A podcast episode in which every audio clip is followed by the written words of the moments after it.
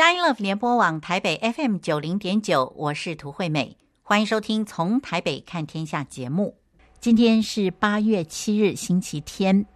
那么明天就是八月八日父亲节了。因此，在节目一开始，涂惠美要先祝福每一位做爸爸的听众朋友，父亲节快乐！盼望您有一颗为父的心肠，转向儿女。相信每一位儿女的心也都是转向父亲的，使得全家都要满得阿巴天父的赐福。那么，在今天从台北看天下的节目之中，我们特别为您邀请到从非洲肯亚返国述职的肯亚内罗毕灵粮堂张伯涵牧师来接受我们的访问。那这真的是一个令人非常兴奋的事情，也就是看到呃，我们的牧者去到肯亚宣教三年，真的是大有斩获。三年来，柏涵牧师在非洲肯亚努力牧养，而且也被母堂台北灵粮堂案例为牧师。我们也看到了柏涵牧师蒙神赐福，生了一个非常漂亮可爱的女儿。一别三年之后，我们这次再相聚，真的是都感觉到充满着无比的喜乐、感恩跟盼望。那么，距离柏涵牧师返回非洲的日子越来越近了，我们不由得哦、呃、开始急了啊，加紧脚步来追问牧师说：三年来你都在做什么呢？来跟我们分享吧。呃，柏涵牧师您好，嗯，您好。听众朋友平安。首先想请柏涵牧师来跟我们分享您在肯雅这三年的生活和服饰，好吗？哦、呃，从二零一九年来过嘉音电台之后，刚好是三年，然后一千多个日子，是，是很感恩的是，主要有几件事情是这三年间呃发生的神的工作。嗯，那第一个特别感恩的就是呃得到了就是差派母堂的认可。然后就是神，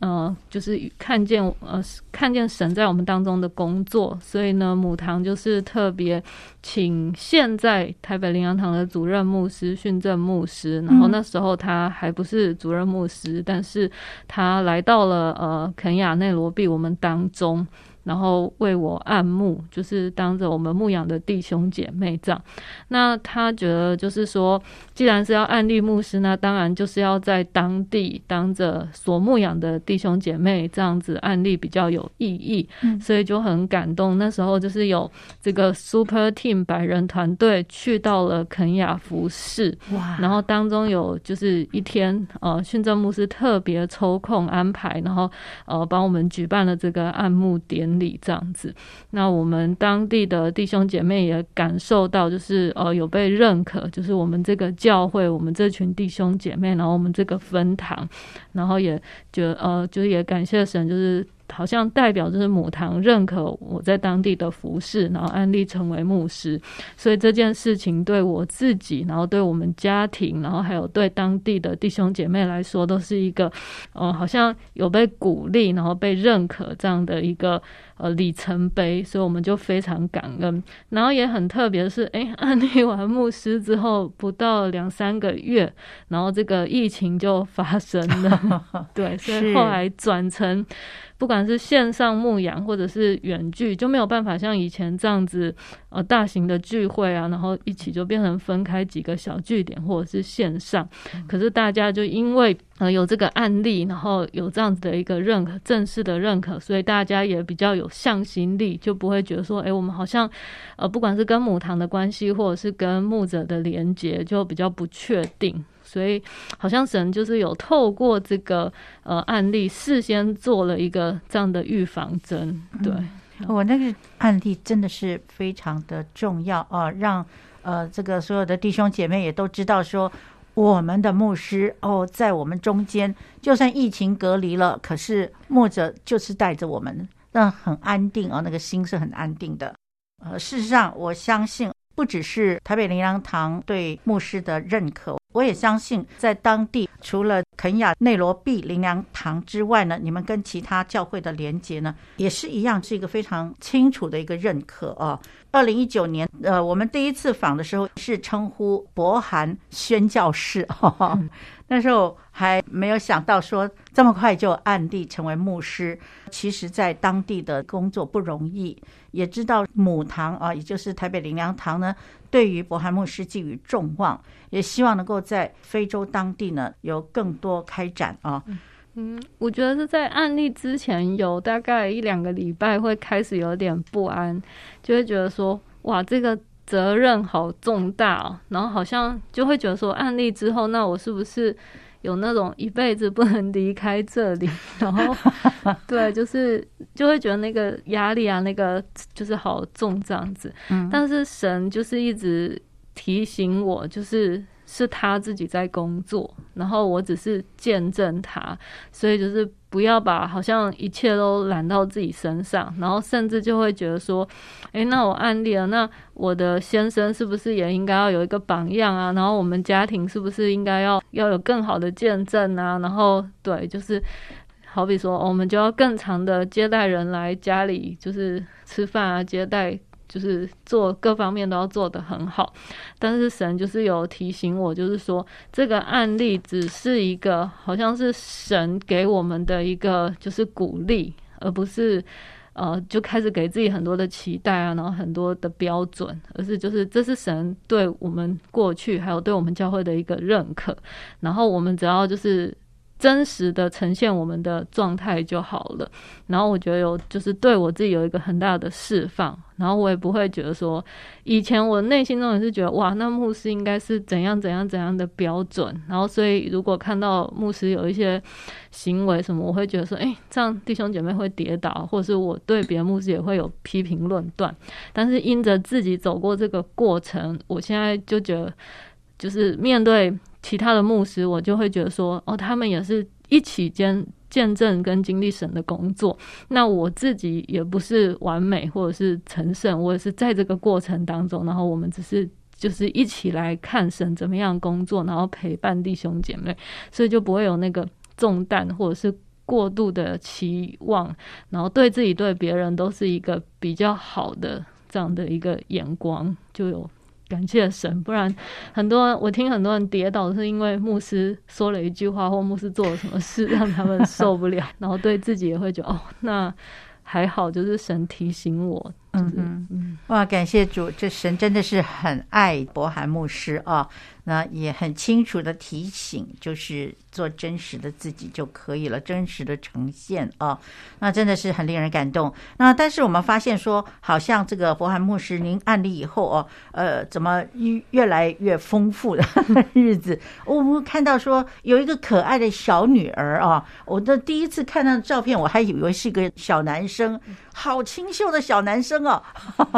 结果柏涵牧师告诉我说是个女儿。哦，这个也算是一个见证神迹，因为我们在二零一九年就是呃出发去肯亚的时候，然后我就检查出有这个子宫肌瘤，然后医生就说要手术拿掉，因为好像四到六公分，然后又会就是变变渐渐增长，那如果不处理的话，它可能会就造成不孕这样子。那我就是通常生理期来就比较不固定，然后。有时候来是会。就是很比较时间比较长，然后有时候就是一段时间都不来这样啊，不然就是会痛经，就是这样子。然后可是我想说，因为已经要出发前才发现，然后一直就是他说手术可能就要休养一段时间啊什么，然后再加上我先生的工作，然后弟兄姐妹的时间各方面，就觉得说好吧，那就等下次明年回来再来，呃，就是做这个子宫肌瘤的手术，就没有去处理，所以又回到一。一九年回到肯亚之后，大概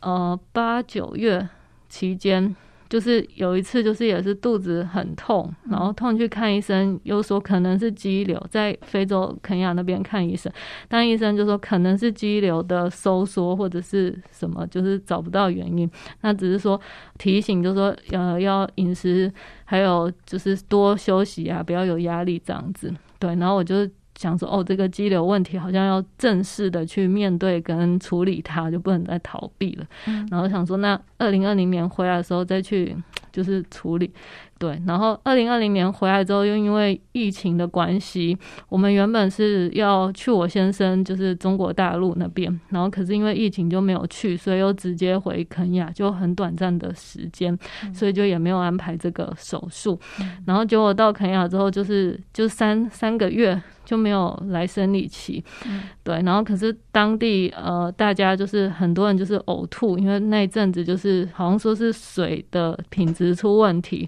所以我们教会很多弟兄姐妹就说呕吐，然后又加上疫情，所以大家就说可能是因为呃这个病毒啊，或者是就是水土不服，所以大家都以为我也是那个急性肠胃炎，嗯嗯然后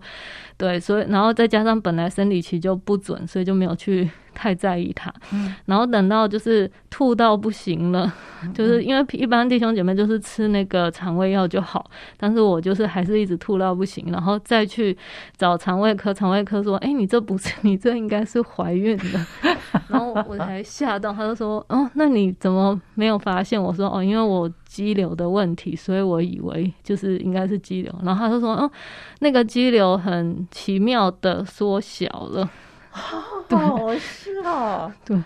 所以就是就是在这样子奇妙的情况下，就是有了宝宝，对。然后我们原本想说，因为疫情这样来来回回不方便，就留在当地生宝宝。嗯，后来就没有想到，就是疫情越来越严重，然后到当地的医疗资源有点崩溃了。嗯，所以当地的医生就建议说，他们可能没有办法有这个。就是手术室什么是比，因为都要用来接收一些那种确诊病患，所以能不能呃，他开一个证明，然后让我可以上飞机？就是因为宝宝比较大，就没办法上飞机。嗯，让我建议我还是回到母国生产。嗯，所以就在这样的情况下，就是二零二一年的一月，我们就回台湾，就是生宝宝这样子。真好哇！能够在台湾顺利的生产，哇，真的是神的恩典呢。那结果后来就很顺利的生下来是吗？对，其实生前几天也刚好台湾疫情突然爆发，因为之前台湾都是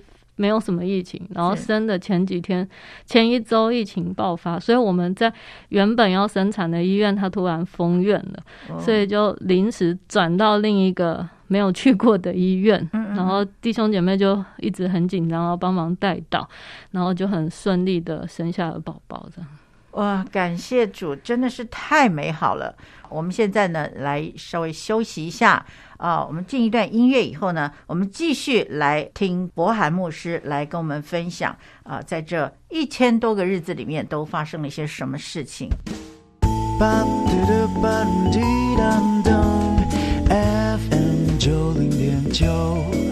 分分秒秒守护城市心灵。FM 九零点九，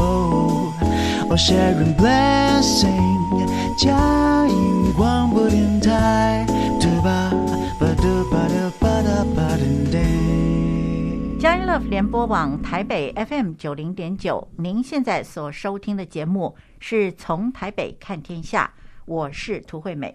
我们今天邀请到节目中这位特别来宾，是目前在肯亚宣教的。肯亚内罗毕灵粮堂张博涵牧师，张柏罕牧师呢，曾经在我们的节目之中，二零一九年的时候呢，接受过我们的访问啊。哦，那个时候真的是啊，很精彩，很感动人啊。就是呃，一个完全不认识神的一个孩子，然后呢，就是经过经过这个一个餐厅的一个阿姨，哈哈哈，来开始带领你信主，对不对？对。那然后呢，就一路这样走过来，结果没有想到呢，居然会去到肯雅宣教。那然后呢？呃，没有想到说我们今年呃发现说柏罕牧师又回来了。所以接续刚才我们所谈到呢，也就是在二零二一年的时候呢，柏罕牧师回到台北来生产哦，是台北对不对？对。好，那么在台北生产的这个过程呢，我们觉得说非常的不可思议。那个时候不是明明就是在呃疫情很严峻的时候吗？那你回来的时候有没有被隔离了十四天？然后呢，回去再隔离十四天，这是好像很辛苦的样子。那牧师可以跟我们分享一下吗？一九年我是一月回来，然后通常我们都是一月回来，是因为就是可以过农历年跟家人一起。就从结婚之后就觉得就是呃，也让我先生可以跟我家人比较多认识，因为其他的时间不可能全家人都聚在一起这样。那二零二零年一月，我们也是预计回来一个月，那通常都是在台湾两周，然后在我先生他们黑龙江那边两周这样，然后。就是机票行程都已经安排好，可是二零二零年一月台湾过完两周，在呃隔两天就要出发去黑龙江的时候，就突然接到我们呃就是黑龙江那里，就是我先生他哥哥就打电话来说，哎，你们是不是明就后天就要然后来就是回老家？我们就说对，然后他说不要回来了，不要回来，现在封城了，呃一月二十三。一月二十三，然后刚好就是那个武汉就封城了啊，对。然后我们想说，可是武汉离黑龙江很远啊，嗯、应该不会受影响。然后他哥哥就说很难讲，还是先不要回来了。所以我们就。当机立断取消了回黑龙江行程，然后马上就是回肯亚。是，那也很感恩，因为后来大家都没有想到疫情会变成全球化，然后也还好，我们就是赶着那个时刻就回肯雅。那时候肯雅还不知道这个疫情，嗯，就是一切都还不知道，只是中国开始发生，所以我们就有抢那个时间就回肯雅，然后也都还不需要隔离啊什么的，然后就是都。处理好就是一切，然后安顿好之后，哎，没有想到疫情全球化，然后肯亚也开始封城，然后就不再让飞机，呃，飞就是飞到肯亚，所以才会到二零二零年原本的那个 Super Team 就取消了嘛，因为封城。哦、那我们就很感恩哇，就是真的神预备，然后抢先在那个机会，不然可能我们就回不去，然后就是。弟兄姐妹也可能会觉得，就是 哎、欸，怎么这样子？然后去没有交代，就突然不回来。对 对对，然后就变成很感恩，就是在二零二零年一整年有机会，就是陪伴弟兄姐妹度过这个疫情期间。嗯哼。那后来到了二零二一年生产的时候，那时候疫情已经很严重了，对不对？对，所以因为在这过程当中，因为弟兄姐妹已经都知道我怀孕了。然后大家也是，就是原本我们还不愿意走嘛，就觉得哎，不能这样子，然后放下教会弟兄姐妹不管。但是弟兄姐妹们就是觉得不行，因为你要生孩子，还是要以安全健康为主，所以弟兄姐妹都。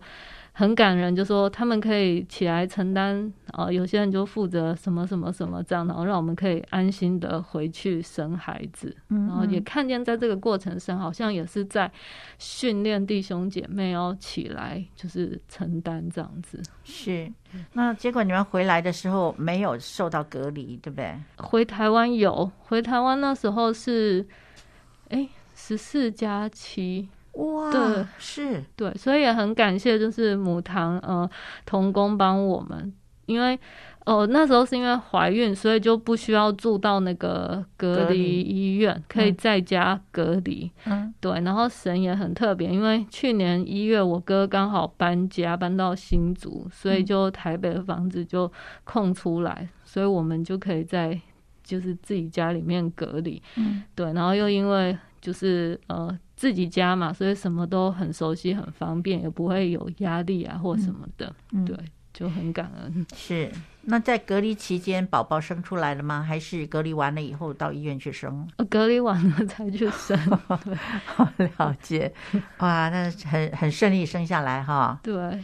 感谢主。那小宝宝叫什么名字啊？嗯，幼珍，幼是。人字旁，然后再一个护佑的佑，是是，然后真是真言的真，哦，是是是，哦，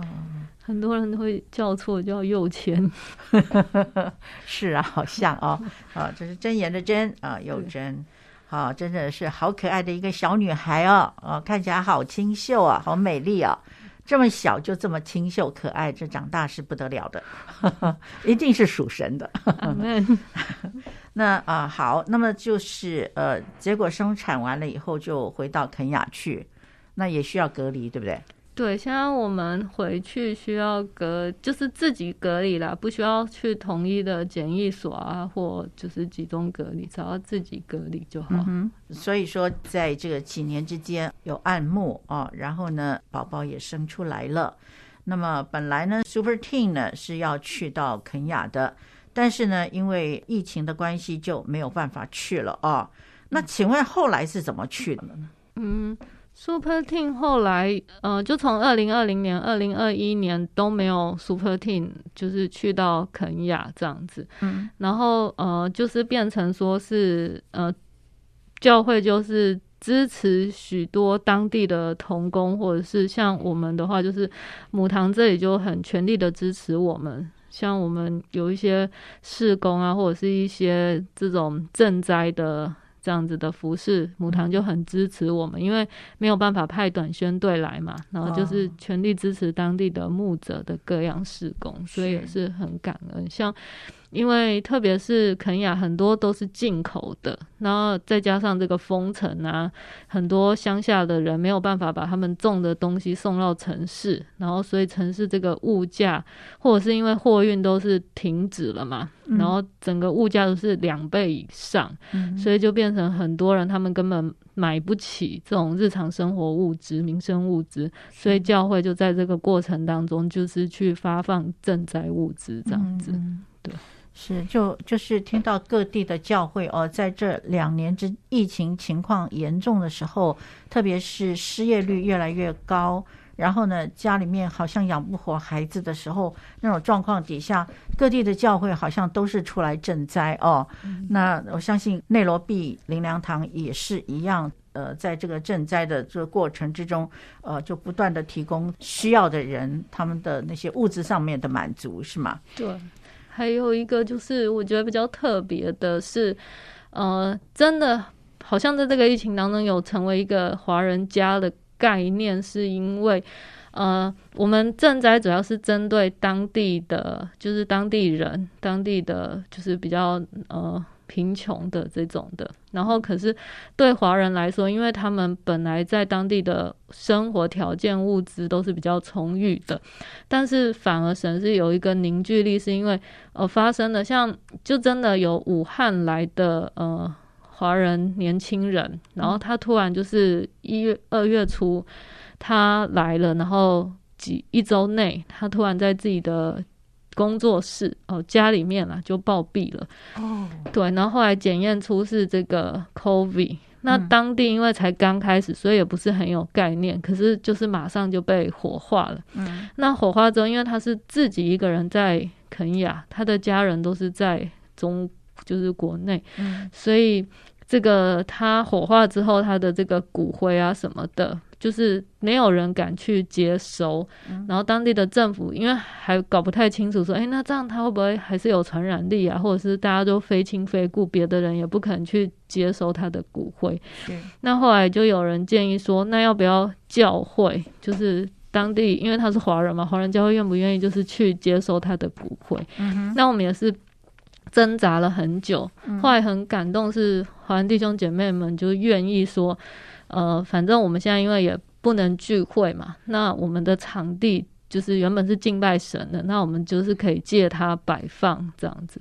对，那因为这个事情就是在华人界当中，就是让大家感觉到说，哦，原来教会就是不只是。好像就是平常就是大家来，然后敬拜啊，然后收奉献，而是真的在你困难有需要的时候，他们是愿意帮忙的。嗯，对。那而且后来就是也没有人，因为好像华人很忌讳，就觉得帮忙带这个骨灰回国就是也很奇怪。那用邮寄的，这是特殊的物资，邮寄也没有办法，DHL 什么都不愿意接受。后来是一位十四岁的小妹妹，是我们的。会有，他就说他已经信耶稣了，所以他不怕这个骨灰，他就当随身行李，帮忙把这个骨灰带回去中国给他的家人，所以就在华人界传开，就觉得蛮感动的这样子。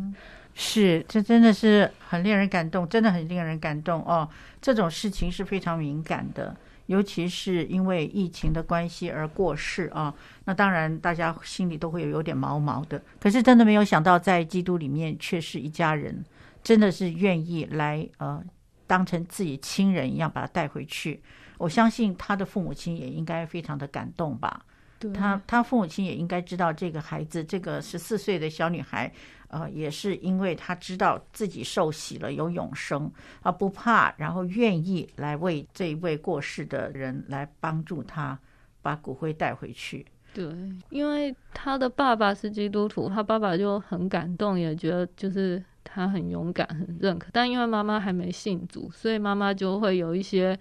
啊，觉得啊，真的要这样吗？然后这样会不会以后有什么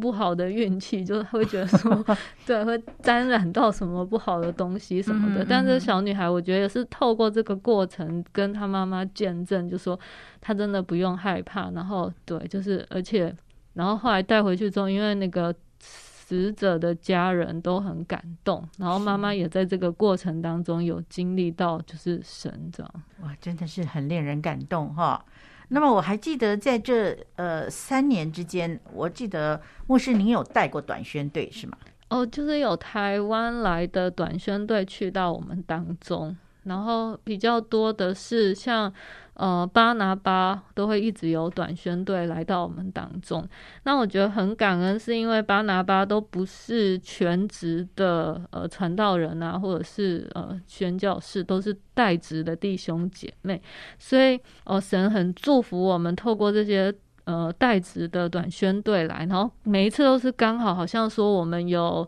呃。某个事工上需要突破的时候，像我们就是神也奇妙的带领我们开始有一个马赛原住民事工，那可能就是很多的妇女儿童他们需要有一些手艺呀、然后这方面，可是对于像我们 就是全职的传道人，就不太有什么一些技能啊、手艺这些。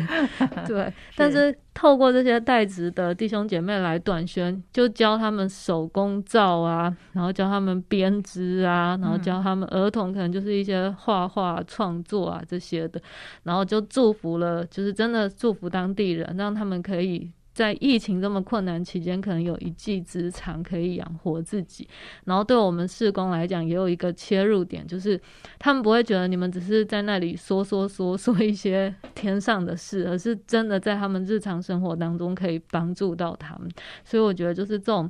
呃，巴拿巴这种带子的短宣队，那当然也有一些像生培短宣队啊，或者是牧区的短宣队，也是很大的帮助。因为平常我们可能跟他们分享说，哦，我们来自的地方是怎么样怎么样的情况，他们只会觉得说很遥远。但是真的有人来到他们当中，然后我们真的是这样子的，呃，彼此相爱，然后互相服侍的时候，他们会觉得，诶，那你说的是真的，然后他们会愿意这样子的来听。对，所以就很感恩这些短宣队。是，所以这些短宣队是坐在马赛原住民的身上，是吗？对，然后也有在华人教会当中带教一些服饰啊，或者是呃医治，还有传福音的一些训练，这样子。哇，这真的是很棒。嗯，好，我们现在呢休息一下，然后呢音乐过后，我们继续来请柏涵牧师来跟我们分享这些年之间。啊、哦，在肯雅做了些什么事？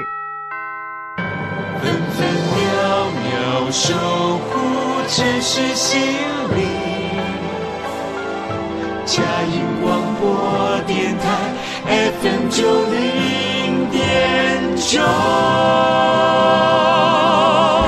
佳音 Love 联播网台北 FM 九零点九，您现在所收听的节目是从台北看天下，我是涂惠美。那么今天邀请到我们节目中，呃，这位特别来宾呢，是在肯亚内罗毕灵粮堂牧会的张伯涵牧师。那么柏涵牧师呢，这个月呢，正好我返回母堂来述职，那么眼看着就要回到呃这个肯亚去了，所以我们赶快邀请呃柏涵牧师来跟我们分享。那么刚才呢，柏涵牧师呢跟我们谈到在肯亚接待呃从台北去的。呃，应该是说从台北巴拿巴短宣队啊，还有就是森培的短宣队呢，呃，在来帮助当地的这个马赛原住民或者是华人的这些呃，给他们这些服饰啊，让他们呃彼此感觉得到神的爱在这中间。那我们真的是很感动啊。那么接下来就想要请教柏涵牧师，就是您好不好来跟我们分享一下，就是关于肯亚内罗毕灵粮堂。现在的现况以及展望未来的发展。好的，嗯、肯雅内罗贝羚羊堂的现况是因为疫情，呃，我们其实很多的华人弟兄姐妹，呃，都我们原本都是以家庭为单位，因为不可能就是弟兄来工作，然后。当然也有蛮多，就是老婆孩子留在国内，但是后来我们都是鼓励说一家人要在一起，比较符合圣经的真理。所以原本我们教会是比较多家庭这样子，可是因为疫情爆发，呃，大家都会担心啊，就觉得哦，要赶快把老婆孩子送回国内比较安全，所以大部分留下来都是弟兄。弟兄主要都是因为工作的关系要留下来工作，没有办法全家人一起回去。而且在这个过程当中，就是从大概二零二零年四月、五月开始，一直到现在，这个机票费用都是居高不下的。哇，对，是是，可能就是单程哦，至少都要十五万的台币左右这样子。哇，这么贵？对，就而且到现在都还是一票难求，就是你。可能半年后的票现在都买不到，这样，所以在这个过程就很多人就是想尽各种办法，能安全的把老婆孩子送回去就送回去，而且送回去还要隔离，呃，就是十四加七再加七。我们有会有就是他原本是回去看老婆生孩子，结果没想到隔离了四十二天，然后孩子已经。过完满月，了，是，对，所以就是很多现在大部分留下来，就从二零二零年后半年开始留下来，都是工作的弟兄比较多，然后老婆孩子大部分都是送回国内。但是今年好像疫情有比较缓和，就大家就在讨论说，哎，是不是要把老婆孩子接回来这样？嗯哼，对，那也因为我们就是呃之前就是大概一整年期间，因为呃疫情很严重，然后我们有好几次都是聚会完哦，就有人确诊，或者是有同事确诊，那一确诊大家又要再隔离十四天，那对呃工作什么就会造成很大的影响，而且对，所以后来我们就是都采取线上聚会，但是也很感恩，就是原本我们聚会场地的房东这样一整年都让我们就是。免房租，哇，是，对，但后来他撑不下去了，他就需要无奈，因为疫情对他的打击冲击也很大，他的生意，所以他需要把那个场地给卖掉，然后让他自己的生意可以周转，所以我们原本使用的聚会场地就需要搬家，对，那。搬家之后，就是对，现在我们这一次回去就需要重新寻找聚会的地点。那因为疫情还没结束，所以我们对这个地点的寻找啊，就是各方面的条件考量，就需要比较，呃，就是多方面的整合，这样子来评估。嗯，对，那我们比较多，因为我们也是。呃，体会到就是神再来的时间到了，所以我们不是像过去一样，就是主要是以大家内聚欢乐这样为主。我们是更多的看到就是要去传福音宣教的使命，所以我们未来的展望会更多的放在当地很多的就是未得之名，然后主要是神对我们的带领是马赛的原住民这个事工，那我们就是会更多的呃弟兄姐妹会更多的参与在宣教上面，对，然后我们的反而是过去的一些内聚啊或者是牧养的就会比较缩小比例，然后更多的放在就是内罗毕灵粮堂要走向当地的宣教，然后有一些对本地的服事这样子。对，那也很感恩，就是今年回来，不管是为了生孩子，或者是重新调整脚步，然后跟母堂连接，都在这方面的分享，然后牧者们都很愿意成全，然后也觉得就是是时候让内罗毕灵粮堂转型，就成为一个宣教的教会，然后可以对当地发挥一个呃。更大的影响力，还有成为一个祝福，所以我们可呃比较多，就是会可能周间都会参与在呃原住民，就是会去到比较乡下部落的地方去服侍原住民，然后周呃周末的时候就是华人会有聚会，但是就是会让弟兄姐妹们起来一起服侍，对，然后更多的时间会投入在当地的原住民工作当中。哇，这真的是越来越具体了哦。呃，可是，在周间呢，会花比较多时间去跟马赛人，呃，在部落里面的马赛人来传福音哦。那现在，呃，不晓得跟牧师一起来宣教，特别是像马赛原住民马赛人的这个宣教，呃，有什么样的弟兄姐妹是不是真的可以投入？也就是说，很稳定的，就像是同工一样，有这种弟兄姐妹吗？哦，有，因为这个马赛施工的开展，其实也是一个很奇妙的见证，就是我们一位弟兄他传福音给另外一位华人，然后那个华人是在就是马赛区野生动物保护区盖一个观光酒店，在疫情前，因为那个野生动物保护区主要就是看动物，就是世界各地的游客会来看那个动物，然后呃，这个就是。福音对象，他就是国内派出来一个集团，然后在那个保护园区盖一个酒店，可以让世界的观光客来看动物。可是呢，他呃就是认识了我们教会一个做装修的弟兄，然后装修的弟兄就传福音给他，把他带来教会。嗯。那他来的第一次，他就是直接在聚会当中一直睡睡睡睡睡，从头睡到尾。后来我们去跟他呃结聚会结束后，他就自己过来说：“哦，你知道吗？我刚睡得特别好。”然后我说：“ 嗯，我刚有看到你，就是我们在讲分享信息，你一直在睡觉。”他说：“他二十年来都没有睡过好觉哦，但是第一次来聚会，他居然就是感觉把 二十年的那个觉都睡回来了，就是 对，然后他觉得。”然后我们就是刚好，我们每次都会送新朋友一个那个经文卡片。嗯，他抽到的是那个耶和华所喜爱的必安然睡觉。是，他就要马上问说：“那他如何成为耶和华所喜爱的？”嗯嗯嗯，对，然后他就决志相信耶稣。对，然后他原来是就是这个酒店的老板，他就是说聚会了之后，他每周都来聚会，而且都是提早到，等着开门这样。然后他就说，聚会大概一个月后，他说哦，他每次可以开很远的车来聚会，他觉得很幸福。可是他的员工，他们都是住在那个荒郊野外，跟动物生活在一起，他们没有办法有车，他们是走路，他们没有办法聚会。可不可以我们去到他们当中？就是带他们聚会，嗯，对，那很奇妙，神就带我们去到他们当中，然后在酒店里面，那个弟兄就愿意奉献出他酒店的一个会议室，让我们带他的员工，都是马赛人原住民聚会，嗯，那我们就开始了这样的服事。原本我以为啊，神这样就好了，我们也有在做跨文化，然后也是服侍他们，嗯，但后来就是大概聚了半年到一年，半年吧。突然就是又有他们就是这些原住民，他们就有短宣队去他们当中，然后做一些医治示范啊教导。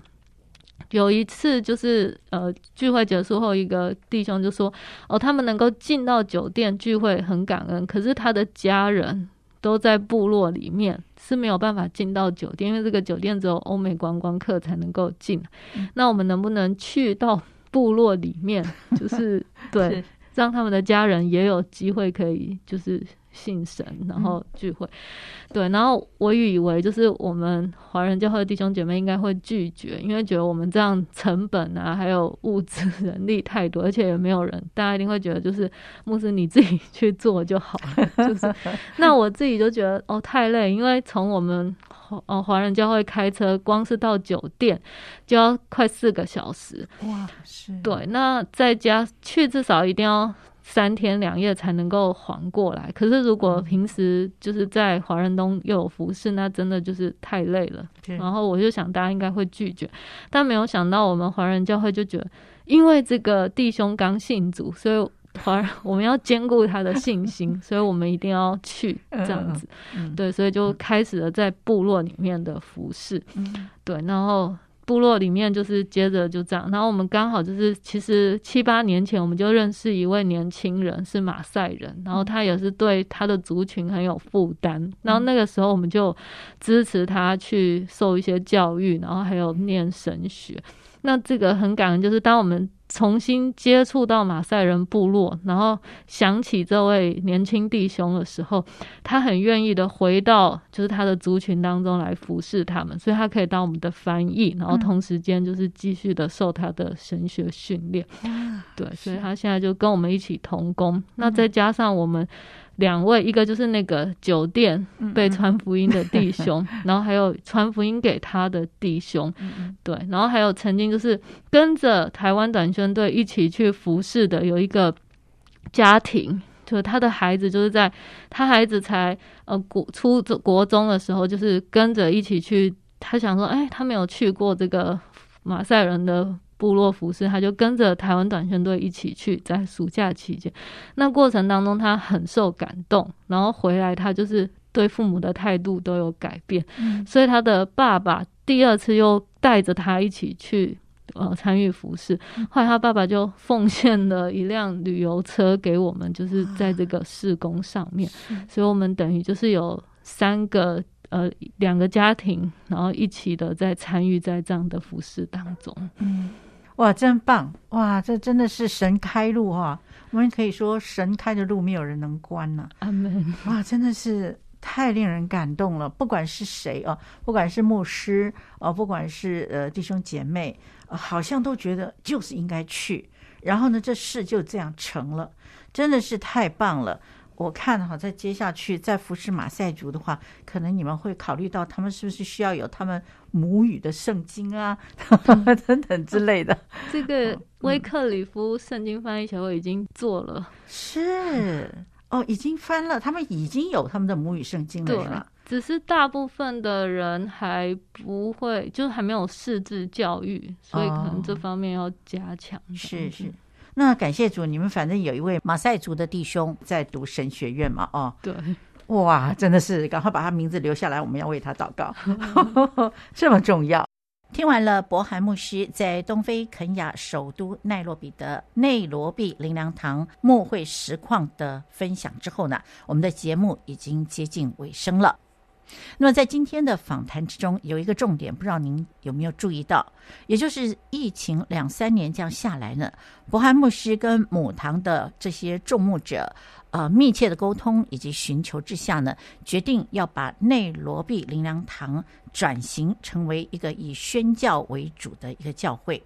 那我们知道这是非常令人振奋的事情，但也是不容易的决定。需要坚定依靠神的一个信心，以及全教会一条心的合一，才能够一步一步的展开。而事实上，在下个星期天呢，柏海牧师就要告诉我们，原来这早就是上帝的旨意了，而且啊，上帝也预备了人才在其中呢。呃，当柏海牧师来分享的时候呢，您会听得出来他分享的那个兴奋之情，让我们不禁要赞叹神的作为奇妙。那到底是发生了什么事呢？让我们一起来期待收听下一个星期天东非肯亚内罗毕灵粮堂张柏海牧师的分享。那么在节目结束之前呢，推伟要祝福每一位听众朋友，在这个星期之中，特别是明天是八八节，哦，也就是父亲节呢，要祝福您能够享受在全家团聚的喜乐与平安之中。下一个星期天，八月十四号，让我们在下午四点零五分，透过从台北看天下节目，再一起来关心神国度的事。拜拜。